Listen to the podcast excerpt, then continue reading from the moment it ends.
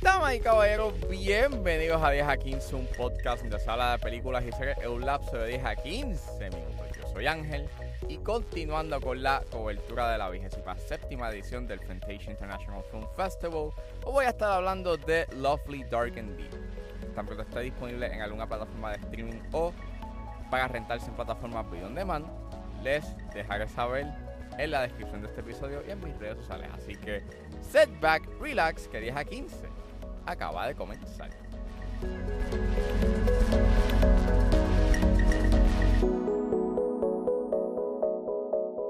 Lovely, Dark and Deep es una película escrita y dirigida por Teresa Sutherland y el elenco lo compone Georgina Campbell, Nick Blood y Wai Cheng Ho. Y la película trata sobre la enigmática Lennon que recibe su esperado trabajo como guardabosques en un puesto remoto. El bosque se convierte en un lugar siniestro y tétrico, repleto de misterio y teorías de conspiración debido a bizarras desapariciones. Una vez Lennon se instala en su vida minimalista, empieza a tener visiones difuminando el pasado, el presente y los sueños, dando la posibilidad de algo malévolo manifestándose en el paisaje sereno. Disclaimer, esta vida tiene un contenido violento, por lo cual llegó discreción. Pues... Este es el debut directorial de Teresa Sutherland. Eh, esta película hizo su estreno mundial en el Fantasia International Film Festival. Y pues me sorprendió bastante. Es una película impresionante para hacer, you know, un debut directorial, que por lo general, eh, al ser la primera película que hace como que, you know, este un cineasta, emana unos fallos, you know, a nivel técnico o maybe a nivel narrativo.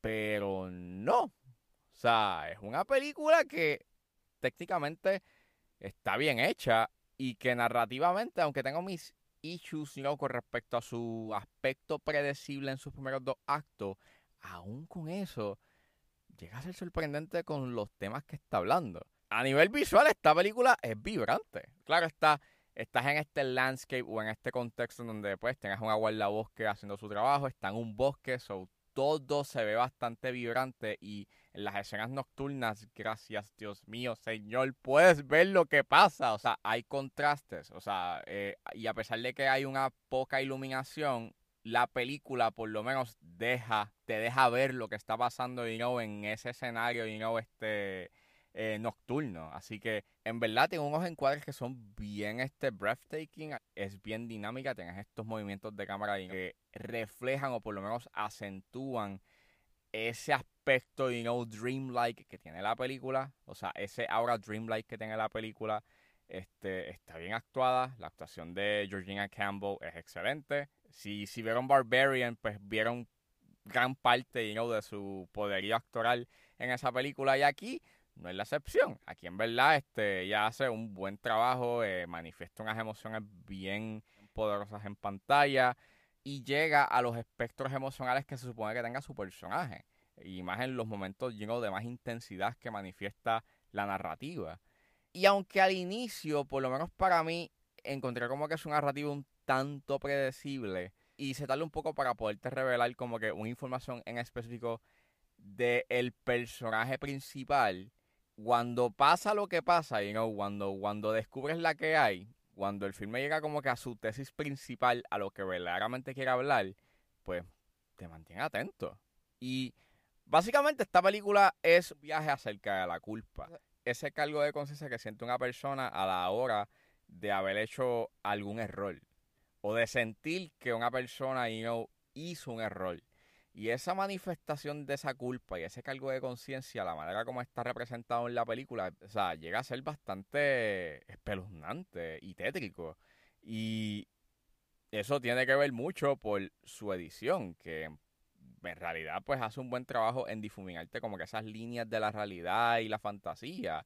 Y que junto con esa fotografía bien eh, dreamlike y movimientos de cámara bastante bizarros, mano, me gustó mucho ese viaje, me gustó ese aspecto. O sea, encuentro bastante impresionante su diseño de producción, por lo menos en su tercer acto. Que, porque cuando la película se va en ese viaje completamente, y no, este, difuminando las líneas de la fantasía y de, y de la realidad, se pone bien ambicioso, ¿no? como que el diseño de producción y está bien logrado. Al igual que el final, o sea, Y es por un giro en específico que aunque sí en cierta forma si tú le das casco, you know, eh, lo puedes, este, you know, se puede descubrir antes de tiempo, pero aún así hace sentido, you know, como que eh, en términos you temáticos de que esa revela de que esa revelación se dé porque en verdad la contribuye bastante a ese concepto de la culpa que quiere hablar la película y está bien logrado. Al igual que sus secuencias you de tensión, o sea, respetan bien, o sea, respetan a su audiencia y no y no dependen de jumpscares. Causan cierto tipo de ansiedad, you know, de manera orgánica, sin tener que depender de elementos externos, you know, este, de sonido para poder ocasionar un cierto tipo you know, de, de, de reacción.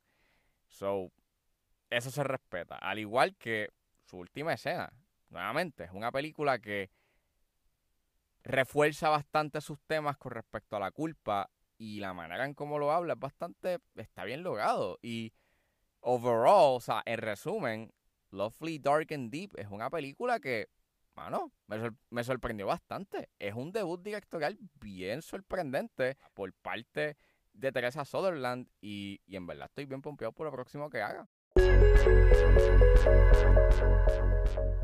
Bueno, eso fue todo en este episodio de 10 a 15. Espero que les haya gustado. Suscríbanse a mis redes sociales. Estoy en Facebook, Twitter e Instagram con rs.br. Recuerden suscribirse a mi Patreon. Con un solo dólar pueden suscribirse a la plataforma y escuchar antes de ese trono los episodios de 10 a 15 y a 4x3. Les pueden buscar en la plataforma como Ángel Serrano o simplemente escriban patreon.com 10 a 15. Si están en la disposición de ayudar a la calidad de este podcast, pueden donarme mensualmente a través de Anchor Support desde, 99 centavos hasta 9.99. Pero si están en busca de hacer un one-time donation, pueden donarme a través de PayPal como Ángeles PR. También me pueden ayudar con sencillamente compartiendo los episodios en las redes sociales y no importa la ayuda que ustedes decidan hacer, yo voy a estar inmensamente agradecido.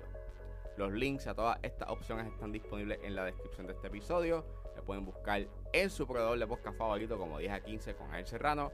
Gracias por escucharme. Recuerden suscribirse y nos vemos en la próxima.